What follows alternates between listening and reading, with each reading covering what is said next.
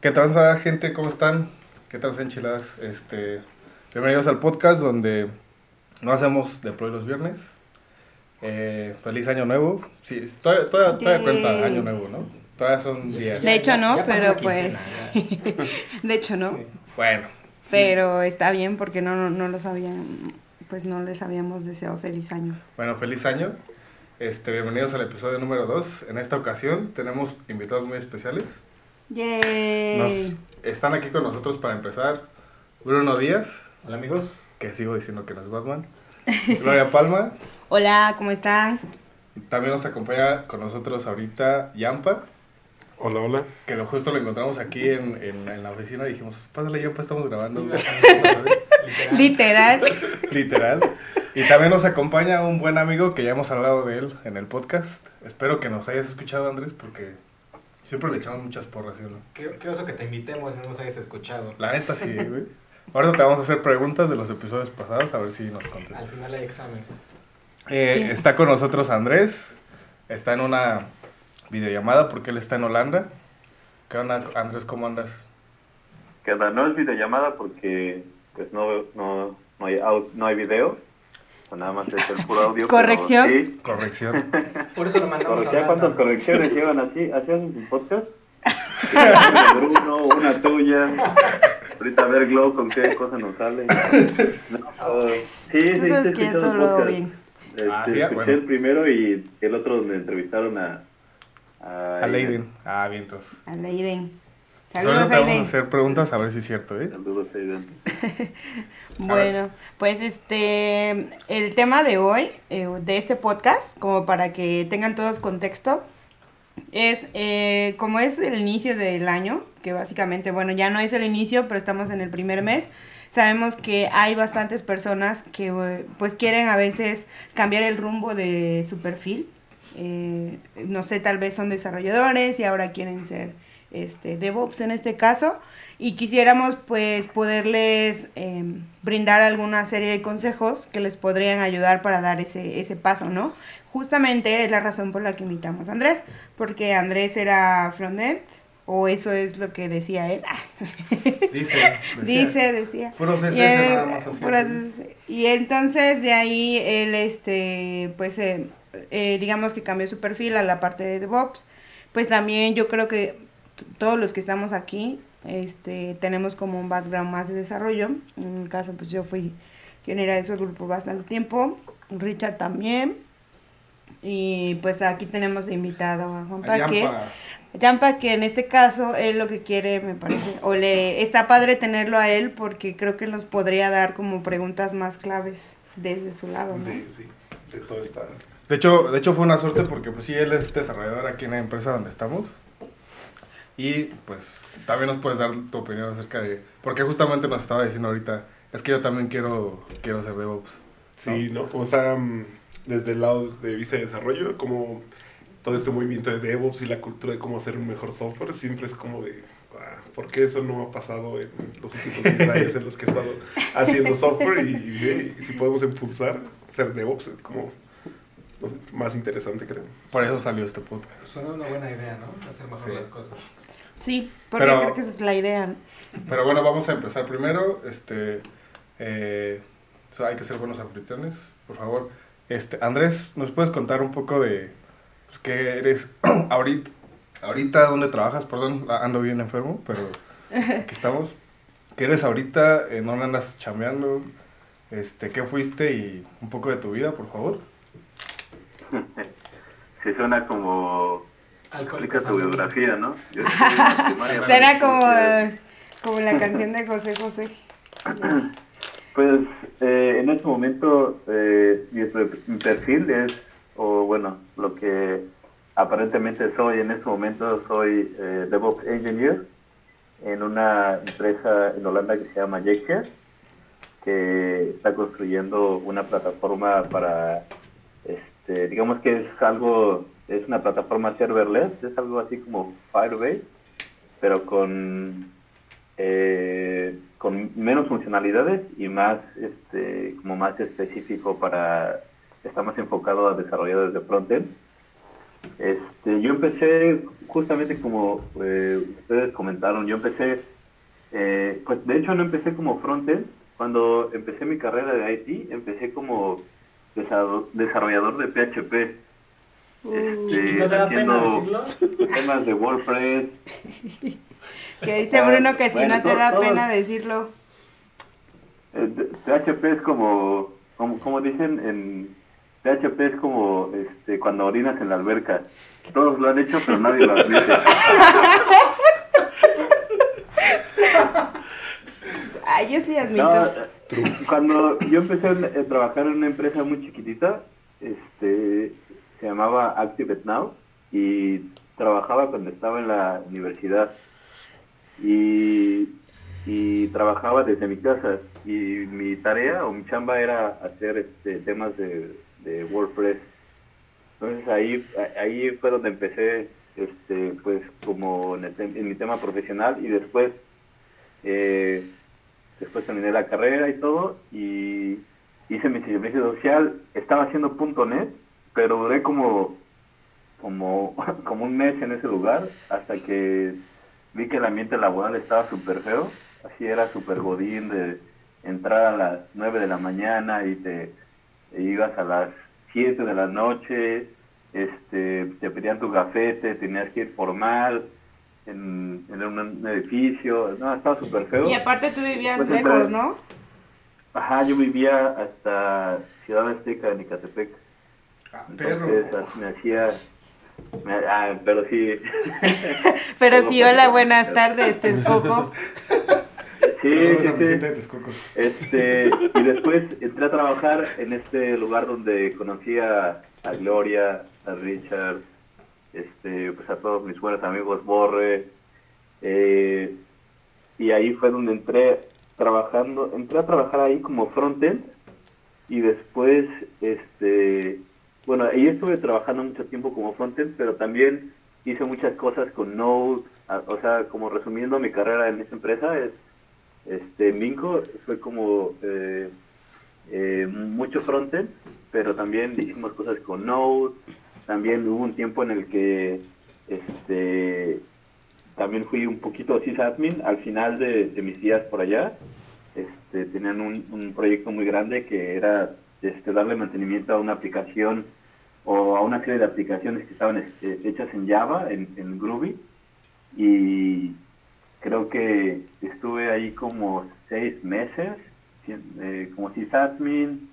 Eh, y bueno, como que tuve varios rolecillos este, ahí eh, de sysadmin, frontend, backend.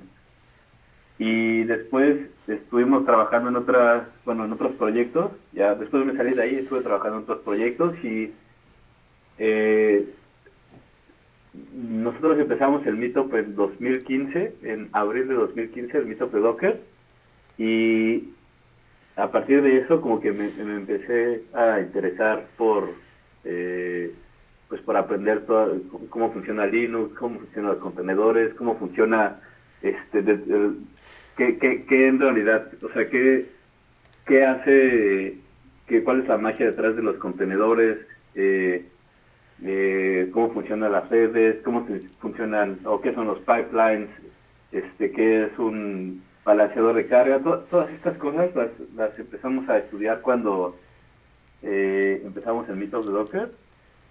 Y y pues yo creo que fue gracias a eso que empecé a, a irme hacia el tema de DevOps o eh, pues a interesarme más en, el tema de contenedores, en el tema de este pues de la, la verdad es que es un tema súper súper amplio y ya ya sea que quieras hacer un SRE o quieras hacer DevOps o quieras hacer sysadmin o quieras irte por cualquiera de esas ramas eh, pues tienes muchas cosas que estudiar si vienes de, de, ser programador. Eh, pero bueno, mi mayor enseñanza fue el mito de Docker, yo creo, porque aparte conocimos a mucha gente. Eh, y bueno, después, después de trabajar eh, con esos proyectos, estaba haciendo frontend, backend, estábamos haciendo de todo. Y pues yo trabajé también con ustedes, no sé si se acuerdan o si tuvieron malas experiencias, pero probablemente sí. Pero este, después de eso apliqué para un trabajo en, en, en Holanda. Este, y pues ya me vine para acá. Entré como, de hecho, cuando vine para acá entré como frontend. Eh, y cuando tenían problemas con, no sé, es que esta tarea ya se retrasó porque no podemos completar el eh, este pipeline. A ver, yo les ayudo. Ya me metía ahí, les ayudaba. O si, si quieren automatizar algo, llegaba este, a las juntas y exponían el problema, les, les, eh, les platicaba una solución y ya me, me, como que me fueron involucrando más en esos, en esos temas hasta que un día me dijeron, ¿sabes qué? Tenemos mucho, pues mucho trabajo en el, en el lado de DevOps. Este, ¿Te interesaría eh, pues quedarte de tiempo completo de este lado, hacer un switch? Y acepté y desde, creo que fue desde principio de 2018 hasta ahora, o sea, llevan a ser dos años que estoy como, como DevOps en, en esta empresa. Y la verdad es que es un, es un, un perfil muy interesante porque pues no solo eh, te tienes que eh, comunicar con desarrolladores, sino también con stakeholders, con sysadmin, con personas de y depende obviamente del tamaño de la empresa donde estés trabajando, pero eh, por ejemplo personas que ven cosas en un data center o problemas este, de red o problemas ya como de hardware o o sea, eh, básicamente, si hay un problema en alguna en un proceso que esté automatizado y está dentro de tu área, tienes que pues estudiar para saber cuál es la mejor solución y pues aplicarlo. Entonces, la verdad es que estoy pues eh, ser como o pertenecer al, al área de DevOps en donde estoy me ha me ha dejado muchas satisfacciones en términos eh, laborales y personales. No, pues, Pero. no, pues ya. pues creo que eh, regresando como... Muchas al- gracias amigos, nos vemos la próxima sesión. Esto fue Enchiladas muchas gracias. Hasta luego. Tiempo récord. Eh, pues en realidad eh, creo que algo que mencionaste constantemente en todo lo que dijiste es estudiar, ¿no? Eh, Y creo que eso es algo que, que es como de los primeros consejos que podríamos darle a todos los que nos escuchan porque eh, no sé, por ejemplo, en mi caso también, lo que dice Andrés, por ejemplo, cuando empezamos con el meetup de Docker, eh, también fue, pues si no entiendes algo, la verdad es que no, a veces no va a haber las personas que te puedan enseñar. Entonces, eh, a veces no va, no va a darse ese caso y entonces tienes, no tienes otra opción más que estudiar. O de mínimo saber usar Google. O sea, no, suena chistoso, pero es, es un requisito que la gente a veces no tiene.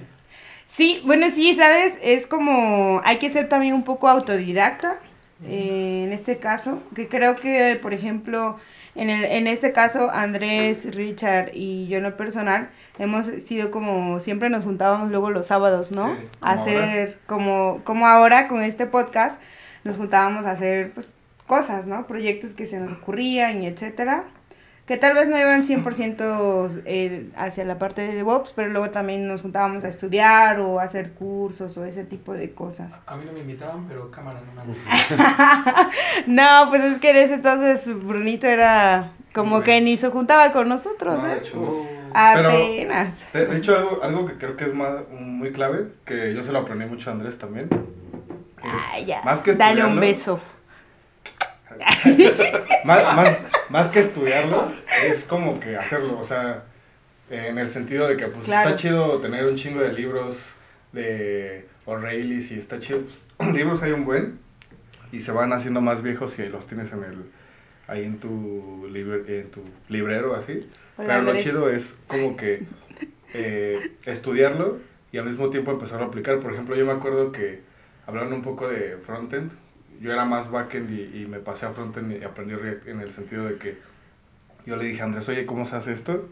Y me pasó unos librillos y dije, bueno, pues a ver, este, eh, ti- tiene que haber un proyecto en el que pueda aplicar esto y salió un proyecto que tenía que entregar una semana, a veces pues es muy, muy radical, pero eh, si no lo haces y si no te presionas a hacerlo, no lo vas a aprender nunca. O sea, Claro.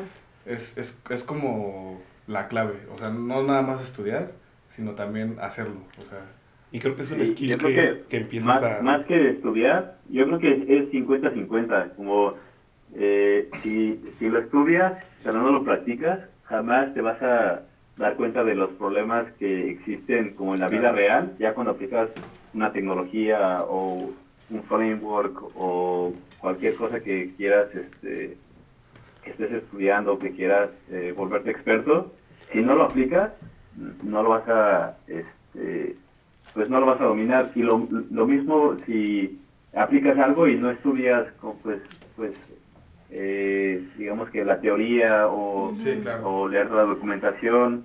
A veces eh, creo que es bueno complementar eh, el uno con el otro y lo más importante, eh, y creo, es como uno cuando empieza a estudiar algo, y creo que esa es una de las mayores enseñanzas que he tenido a lo largo de toda mi carrera y que, so- y que aprendí apenas hace menos de dos años o menos de tres años. Es que eh, cuando, cuando quieres estudiar algo o cuando eh, eh, ya sea un idioma, ya sea una tecnología, ya sea un framework, lo que quieras estudiar, los primeras, no sé, los primeros días o las primeras semanas te va a costar mucho trabajo. Obviamente depende del nivel de eh, conocimiento que tengas. A lo mejor eh, es, un tema que para ti es un poco familiar, a lo mejor es un tema que no conoces absolutamente nada y es perfectamente válido eh, estar, eh, entrar en un tema de frustración o sentirte como que eh, pues no estás avanzando o todos estos estos sentimientos son súper válidos y lo digo porque a veces una de las mayores barreras que tiene uno como desarrollador como este, como profesionista en este tema de IT es que a veces las cosas no nos salen la primera y, y decimos como, ah, pues no me salió, esto no es para mí.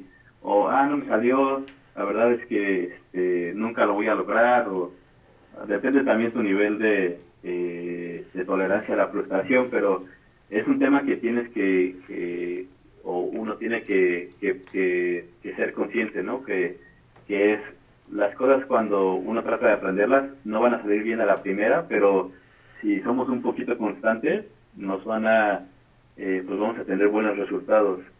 Creo que es- ese es mi, mi mayor como enseñanza, o lo mejor que he aprendido en estos últimos años, como si eh, no pasa nada si las primeras semanas, los primeros días o los primeros meses, depende de lo que estés estudiando, no, no tienes buenos resultados. Si, no sé, vas a ir eh, progresando poco a poco a partir de, obviamente depende de la tecnología que estén estudiando o lo que estén haciendo, pero creo que sí es muy importante que la gente no se desespere cuando eh, trata de aprender un tema y pues es eso, como aventarse y, y sin tenerle miedo a, a lo que venga. Con todo menos conmigo. ¿Yampa? Sí, yo iba a decir que es un skill que vas como mejorando con el tiempo. Al principio es- te cuesta trabajo aprender, como no sé, hace 10 años, ¿no? Cuando estabas empezando desde cero a aprender a programar quizás.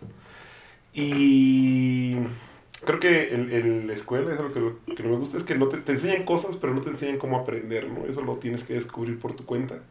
Claro. Y aprender, aprender es un, es un, esta, esta habilidad que vas mejorando. Y hay muchas formas, ¿no? O sea, no, nada más, no es leyendo, o sea, es, o sea, o no nada más es leyendo, ¿no? Es como haciendo cosas, Claro. o incluso a mí una de las que más me refuerza para aprender es cuando lo puedes explicar a alguien, ¿no? Y estos Ah. meetups me gustan mucho, porque puedes ir y explicar, o sea, te preparas para explicar algo con tus palabras, con tu, como, como tú abstraes ese conocimiento, ¿no? Y eso es, para mí es muy valioso, o sea, Claro. aparte de hacerlo, obviamente, y de leer libros también, o sea. Que es otra de las razones por las que hicimos este podcast también. Como que siempre que tratas de explicar algo, de enseñar algo, siempre tienes que como que... No sé, a, a mí lo que me pasa y lo que también aprendí Andrés fue como ver qué puntos o de qué maneras me van a hacer las preguntas o en qué me van a hacer preguntas como para explicarlo, ¿no? Y creo que una clave, no, no sé si estás de acuerdo conmigo Andrés, pero una clave para eh, Yo, bueno, y yo, y yo porque lo recuerdo de ti. Una clave para empezar eh, también a cambiar de área, que en este caso Yampa dice que se está interesando también. Él es desarrollador, ahorita nos cuenta un poquito de su background, Mm. pero para pasar a, a- a esta parte de la cultura de Ops es enseñándolo, ¿no? Y yo me acuerdo que Andrés nos daba cursos de Docker, nos da- empezaba a dar cursos de, ah, bueno, pues hay que hacer este tipo de cosas y cosas así. Y, y estoy seguro que a ti también te sirvió un buen, ¿o no, Andrés? Sí, la verdad es que eh, a mí personalmente enseñar me, eh, me hace mucho bien a mí porque yo aprendo muchísimo, sobre todo porque soy un poco paranoico en el sentido de que, este, por ejemplo, cuando estábamos dando los cursos de Docker y hay, había un tema que no comprendía al 100% y pensaba, pero ¿qué tal si alguien me pregunta acerca de este tema y, y no quiero contestar una burrada? Entonces mejor le voy a dar este, tres repasadas a ver si, si, si lo entiendo muy bien. Y, y creo que ese es como el, el- el- el- lo que te hace que aprendas mucho más, eh, de una manera más profunda, por así decirlo. Creo que el, mayor obstáculo, y, y no me dejarán mentir ustedes, es, y creo que ese, es, es- ese sería mi top número uno de cómo, ah, eh, del número uno en términos de consejo, nunca escuchen eh, consejos negativos de la gente, como temas como, ah, este, ah, ¿de dónde- ¿tú, ¿tú qué haces? Ah, pues soy desarrollador de PHP. Ya ven que ahora los PHP están un poco este, eh, categorizados como, o, o los frontends categorizados como, como entidades inferiores Sí, Por- claro. por, por sysadmin o por otras este Áreas. otras culturas otras áreas este de dónde vienes ah pues eh, no sé soy desarrollador de WordPress y quiero hacer DevOps y en cuanto escuchan un comentario negativo como ah pues este pues no vas a poder o o antes por ejemplo bueno ahora no es como que yo haya madurado mucho o, o algo así pero eh, hace ciertos años, por ejemplo, hacíamos eh, mucha burla con personas que utilizaban Windows o personas que utilizaban Ajá. cierto sistema operativo. Entonces, eso, eso como cotorreo está padre, pero ya eh, en, en un tema ya más profesional, la verdad es que usen lo que usen, Windows, eh, Mac, eh, Linux, eh, Debian, Ubuntu, la, la verdad es que ya eh, al cliente o al- a tu jefe le vale un poco gorro que, que utilicen. Entonces, solamente como que se enfoquen en, en cosas positivas. Y lo digo porque hay gente que les, les va a decir, ah, Sí, seguro. usas Windows, usas Windows, ah, nunca vas a hacer este, un DevOps, porque solo los DevOps un- únicamente usan Linux. eh, Linux y entonces ese es como el, el consejo número uno y, y, y sí, eh, es- básicamente eh, no escuchen comentarios negativos de la gente porque eso es eh, una de las barreras más grandes como que les, les va a, a- es una, una, una de las barreras que a veces es muy difícil eh, superar pero creo que eh, en cuanto estén conscientes de eso, van a ver que van a poder avanzar. Y sí, o sea, eh, eh, eh, enseñar, incluso cuando uno no sabe, es, es mucho más este práctico o, o deja muchos beneficios, por así decirlo. Y entonces estoy de acuerdo contigo. Claro. Y entonces, vamos a hacer unas preguntas a para que también nos está acompañando aquí. De, de- hecho, está, está curioso y está chido porque, este, pues, así improvisadamente nos encontramos a Yampa aquí y nos dijo que él está interesado en pasarse a esta área. Y pues ahorita también está Andrés acompañándonos que ya está en esta área que hizo la transición. Entonces, ahorita vamos a hacer como un tipo de ejercicio así chido. Pero a ver, Yampa, cuéntanos un poco de qué es lo que haces acá o cuál es tu background. Sí, pues ah, yo soy desarrollador por los últimos 10 años o algo así. Aunque cuando empecé como de mis primeros trabajos fue en Linux y fue como sysadmin. Yo como Órale. aprendí a usar, Oh. Aprendí a, a usar Linux por hobby allá como en la vocacional o algo así. Y nunca pensé que me fuera a dar mi primer trabajo, o sea, lo hice nada más por, porque me gustaba. Y de ahí empecé a programar en esta misma empresa y después ya me cambié a otra y a otra y así he estado como, no sé, los últimos años.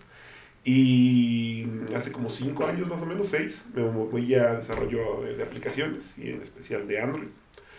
Y ahí fue, siento que donde hice este como, como curva de, hockey, de aprendizaje, en donde empieza a conocer como todas estas buenas prácticas de programación y todas estas formas de, de cómo hacer software a nivel em, empresarial, como eh, estas prácticas de DevOps, toda, estaba en esta parte de la nube, también estaba pasando en ese momento, las migraciones, entonces, no sé, como que mm, te abre como el panorama de, y hay algo más que escribir código, ¿no? O sea, el, el, desarrollo de software es más que solo código, ¿no? Y, y entonces ahorita me interesa un montón esto de DevOps como, como cultura de una empresa que es de tecnología o que ahora todos necesitan tecnología, pues vienen de un background en donde, pues muy tradicionales, ¿no? Y muy, de un modo clásico de, hacer software y, y, esta cultura de DevOps tratando de hacer todo lo contrario, ¿no? Decirles, hey, estas grandes empresas de tecnología hacen esto y tienen estas prácticas y es más organizacional el cambio que de escribir código, ¿no? Que eso lo puede hacer cualquier empresa, creo. Claro, pues es más cultural, de hecho, que es lo que siempre decimos en el podcast. Y de, de, de este punto de, de, de, que te interesó, ¿qué es lo que más te interesa? ¿De esta parte de la cultura o, o siempre como... Sí. Sinceramente, a mí lo que me interesó un buen de DevOps al principio, que yo creía que era eso, era lo de la automatización, ¿no? Entonces, a mí siempre me gustó automatizar todo y dije, ah, pues si DevOps automatiza, pues entonces quiero aprender DevOps. Después me di cuenta que no era así, pero ¿a ti qué te interesó de Sí, la, la, automatización es como muy inmediata porque estás muy acostumbrado a eso, no está muy cerca del desarrollador la automatización. Tenía un jefe hace mi trabajo anterior que decía como les pagamos para que usen su cerebro, no sus manos y repitan cosas tareas, y hagan tareas repetitivas. Entonces por ahí empecé en esta parte de la automatización. a mí de DevOps lo que más me gusta, creo, es como pensar de forma diferente, ¿no? A, a, cómo escribir, cómo hacer software, ¿no? O sea, esta parte de, de las metodologías ágiles que, pues si bien sí han ayudado un montón al desarrollo de software, creo que les faltaba esta parte de cómo entregar valor al usuario rápidamente, ¿no? Y, y basado en eso, ir haciendo tu producto, ¿no? O lo, o lo que sea que estés haciendo, ¿no? O sea, un servicio, dar un servicio o hacer un producto de software. Ah, cómo construir este producto de forma ágil y que, eh, que te dé esta agilidad para moverlo, ¿no? O sea, para cambiarte y para desarrollarlo y para lograrlo. Qué chido. A, ti, Andrés, este, ¿cuál fue lo, como, lo que te llamó la atención? a lo mejor fue un paso más obvio porque empezaste a interesarte por Docker y pues de ahí Docker ya no está tan lejos de...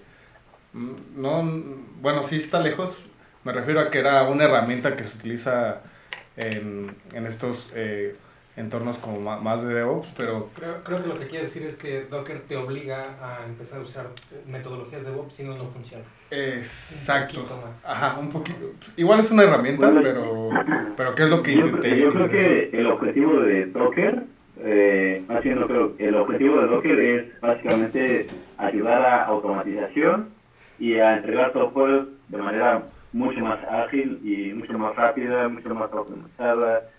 Entonces, a mí lo que me interesó de este tema, eh, y es que cuando uno piensa eh, eh, a estudiar, no sé, Docker o Linux o, o que empieza interesar en el tema de DevOps, te das cuenta que, bueno, ahora, ahora mismo las, la gente está hablando de microservicios, y los problemas que traen microservicios y los beneficios.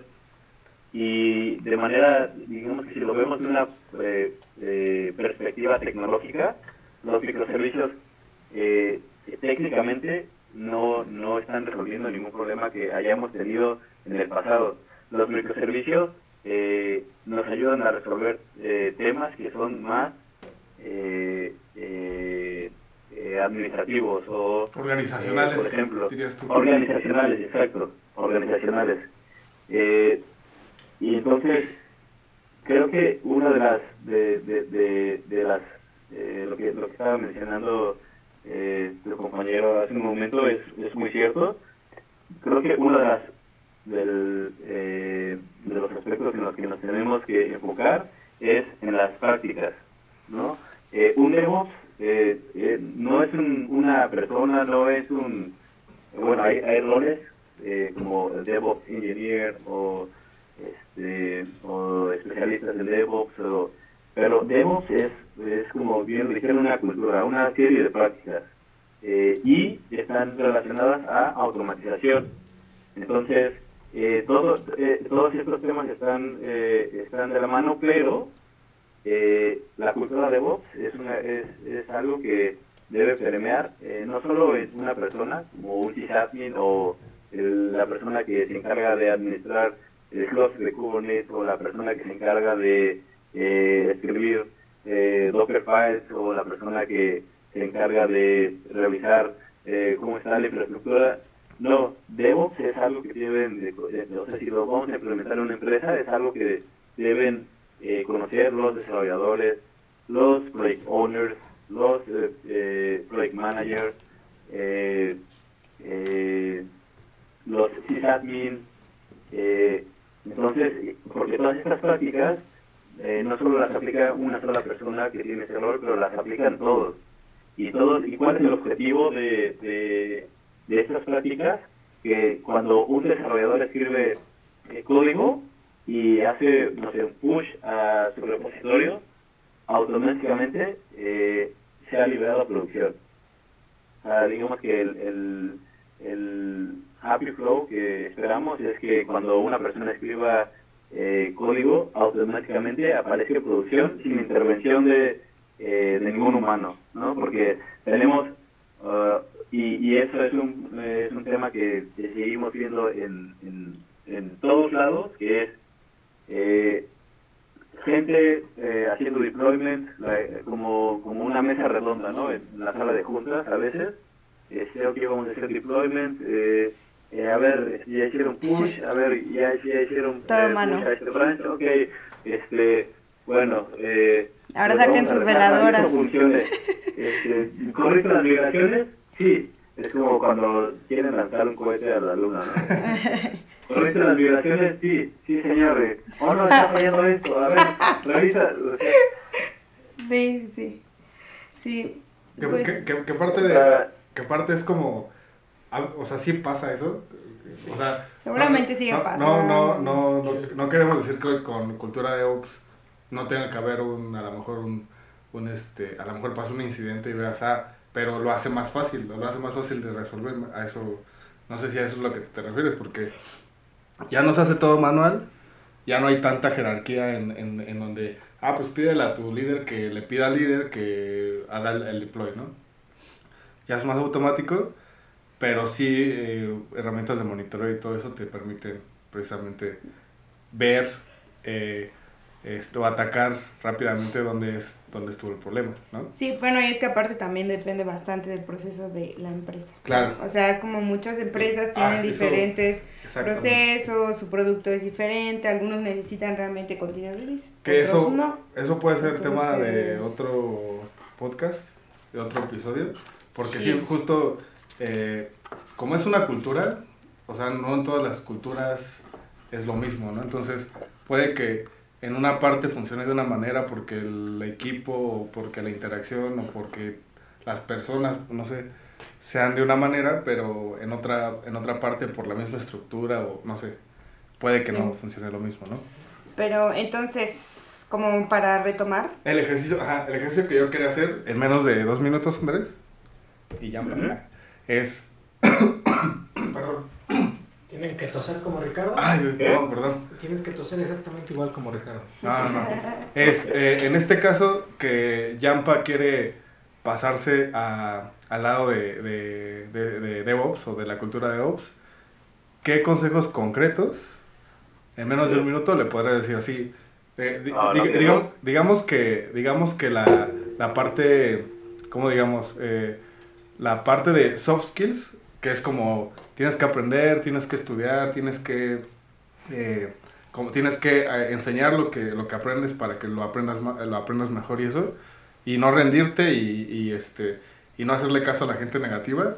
Eso creo que, que queda muy claro, pero digamos, puntos más concretos en técnicamente en los cuales eh, Yampa puede empezar a, a, este pues a pasarse a esta, a esta área, ¿no? O sea, mm, no sé si herramientas, libros, este, prácticas, algo, algo que tú, que a ti te sirvió que, que le pudieras dar.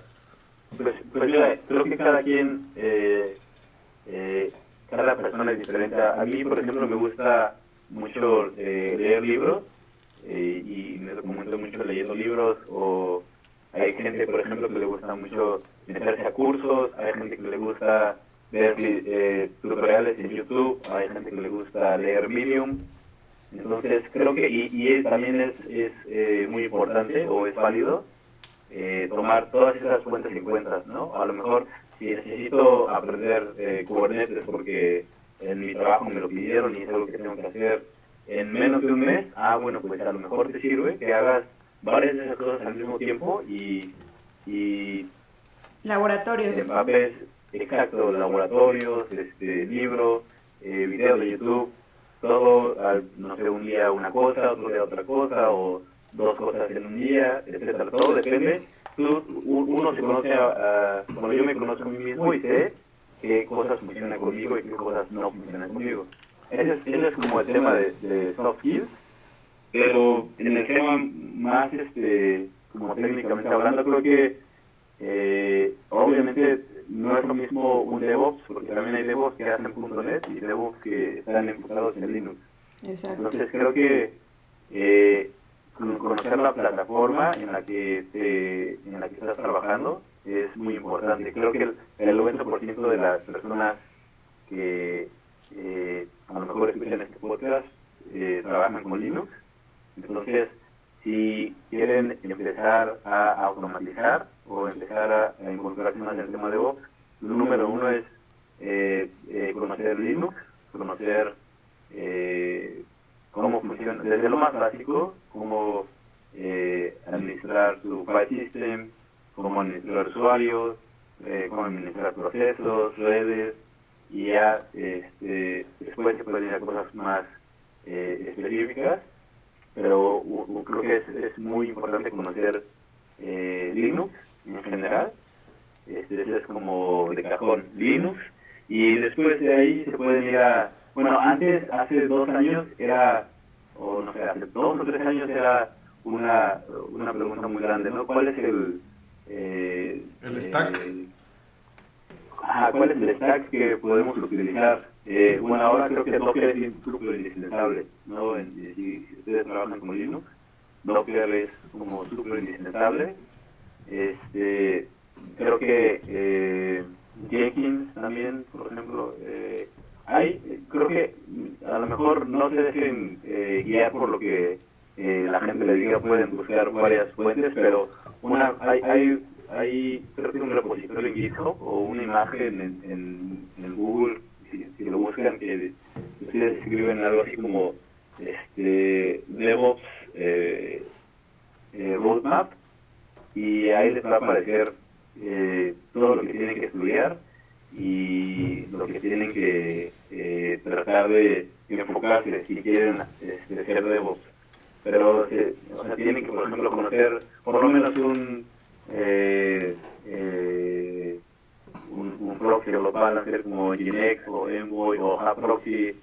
Este, hay empresas que ocupan los tres, hay empresas que solo ocupan Nginx o hay empresas que solo ocupan este, eh, este Envoy, ah, no sé, creo que depende mucho lo que eh, de la empresa en la que vayan a trabajar y, y sí, pues es, es este bu- bu- busquen el perfil en el que se quieren enfocar y sobre eso eh, lea- eh, aprendan las herramientas que están este pues que van a, que van a necesitar estudiar. Entonces, Perfecto.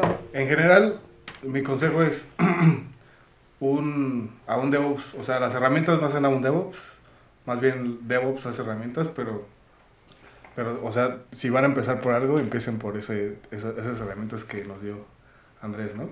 Sí, la verdad es que parte de este mundo es que mañana amanece otra herramienta y después otra y otra y hay miles el chiste es encontrar la que te sientas cómodo y funcione. Claro. Pues vamos concluyendo, Andrés, porque si no se nos va a hacer un episodio de una hora y cuarenta que ya nos dijeron que, Que no ya está tan nos chido. pasó. Entonces, este, conclusiones, no, no, no sé si quieres decir algo a esta parte. Este, una parte que yo quiero rescatar mucho es, ah, justo como Andrés nos platicó, algo que tiene mucho los DevOps es estas ganas de ayudar, estas ganas de, de meterse con otros equipos y ver cuáles son los problemas. Efectivamente, por eso terminó siendo Andrés DevOps, ¿no? Porque se puso a ayudar a un equipo que quizá no era el suyo y vieron que podía hacerlo como posición y se lo ofrecieron, ¿no? Eh, esa es como Sí, mi parte favorita de DevOps. sí. Y pues igual, yo creo que mi consejo es eso. Dentro de donde estén trabajando, la primera cosa en la que ustedes crean se puedan involucrar, así no se las paguen. Obviamente, dentro del tiempo que ustedes consideren, háganlo. Porque si no lo hacen, en las cosas pequeñas, mucho menos en las grandes. Entonces, eso. Yampa, conclusiones. Pues sí, y empezar con... Yo que el- en mi caso lo que estoy haciendo es como leer un montón. O sea, empezar por lo más fácil o por lo que ya tengan dominado, que es leer. y entender qué está pasando allá afuera, qué están haciendo los demás. Empezar, no sé, como proyectos pequeños en donde puedas, o sea, si se puede en tu trabajo. Que es lo que estoy haciendo yo ahorita, como tratando de hacer algo, pero hasta ahí voy, ¿no? O sea, como después que sí, ¿cómo, cómo cambiar una organización? Pues bueno, eso no, no es trabajo de una persona, Sí, creo que es como de, un- claro. De todo esto, pero ahí Sí, va. que, que justamente es la clave, es cambiar una organización, no es cambiar nada más herramientas y eso. Entonces, pues mi conclu este, conclusión, Andresillo, Pero de dos minutos. Eh, pues no tengan miedo de aventarse. Esa es mi conclusión. Y, y cualquier eh, fuente que a ustedes les, les sirva, video, libro, eh, tutorial, ir a cursos, lo que sea es súper válido. Eh, y pues nada, aviéntense y, Como y van a ver que en, en poco tiempo lo van a dominar. Sí, pues bueno, muchas gracias Andresito por tu tiempo, porque sabemos que este, pues ahora seguramente con tu familia y todo, sobre todo porque ustedes no están pasando, pero Andresito tiene un bebecito, entonces gracias por darnos tu tiempo. Entonces es muy valioso para nosotros, a Yampa y pues a todos y a todos los que nos están escuchando. Este, Andrés, ¿dónde te pueden encontrar los, los enchiladas de Bob? Si te quieren ahí echar un tweet o un Instagram o qué onda. Tengo, tengo ya mis redes sociales, no las estoy usando en este momento. De hecho, cerré mi Facebook. Bueno, no lo cerré, pero nada más lo borré de mi teléfono. Pero en Twitter, en Twitter, este, Musgos. arroba buscos. A lo mejor si lo ponen en el texto del podcast. Sí, la verdad. Sí, sí, lo agregamos. bueno. Eh, pues sí, si me quieren mandar un mensaje, se los contesto. Este, no como ciertas personas que luego les, les mandan un mensaje y te contestan un ¿Richard? después. No, amigos, no. Ah, no. Bueno. Ya trato de contestar más rápido. Muchas gracias amigos. Pues muchas gracias. Ah, perdón, nada más quiero hacer un, una- un comercial este, antes de terminar. Ya están los boletos del DevOps Days, hablando de, de todo esto. Ah, cierto. Cómprenlos, ya se están acabando. Eh, bueno, no, no tenemos un límite, pero pues cómprenlos ya. Ahorita todavía hay descuento. Ah, sí, ¿hay descuento? Todavía. Sí, sí, sí, hay descuento todavía. Entonces, porfa, cómprenlos. ¿Pero es en Gua- en Guadalajara? Ajá, exacto, ser en Guadalajara. Va- ah, ¿Vas a estar por acá o no? Eh, ¿Qué día? El 20 y el 21 de febrero. No, llega el 20, llegas el 26. No, yo digo el, el 26 o 25, creo que el 26 o 27, no me acuerdo. Bueno, pues ni modo. Eh, bueno, pero ustedes que sí pueden, que ustedes que nos están escuchando sí pueden ir, pues cómprenlo. Este va a estar muy chido. Ya hay speakers este eh, confirmados. Está Liz from Jones, que es, mu- trabajó en Google y es, es una crack. Entonces, hay, hay varios. Entonces, ahorita no me acuerdo de todos, pero chéquenlos. Y pues ya, este, por favor, despídanse. Adiós, Andresillo, que estés muy chido. Muchas gracias. Adiós, Andresillo, te queremos. Yampa, muchas gracias improvisadamente. Los queremos enchiladas. Antes de que, antes de que termine el podcast, eh, luego me invitan a uno donde hablemos ya cosas más técnicas como ah, o Sí, sí, sí. Y- Nel, ya no. No, de hecho, o sea, bueno, esto es muy general, pero va a haber episodios más... más... Quizá por herramienta, por Ajá, exacto. Sí, por- cosas así. Sí, de hecho, pero sí, sí, sin pex. De hecho, tienes algo de Envoy, ¿no? Entonces, igual estará chido. Estaría cool. luego platicamos. Órale, Con unas chelitas. cámaras. Chao. Muchas gracias a Gracias todos. amigos. Y ya no la hacemos más largo. Gracias. Adiós.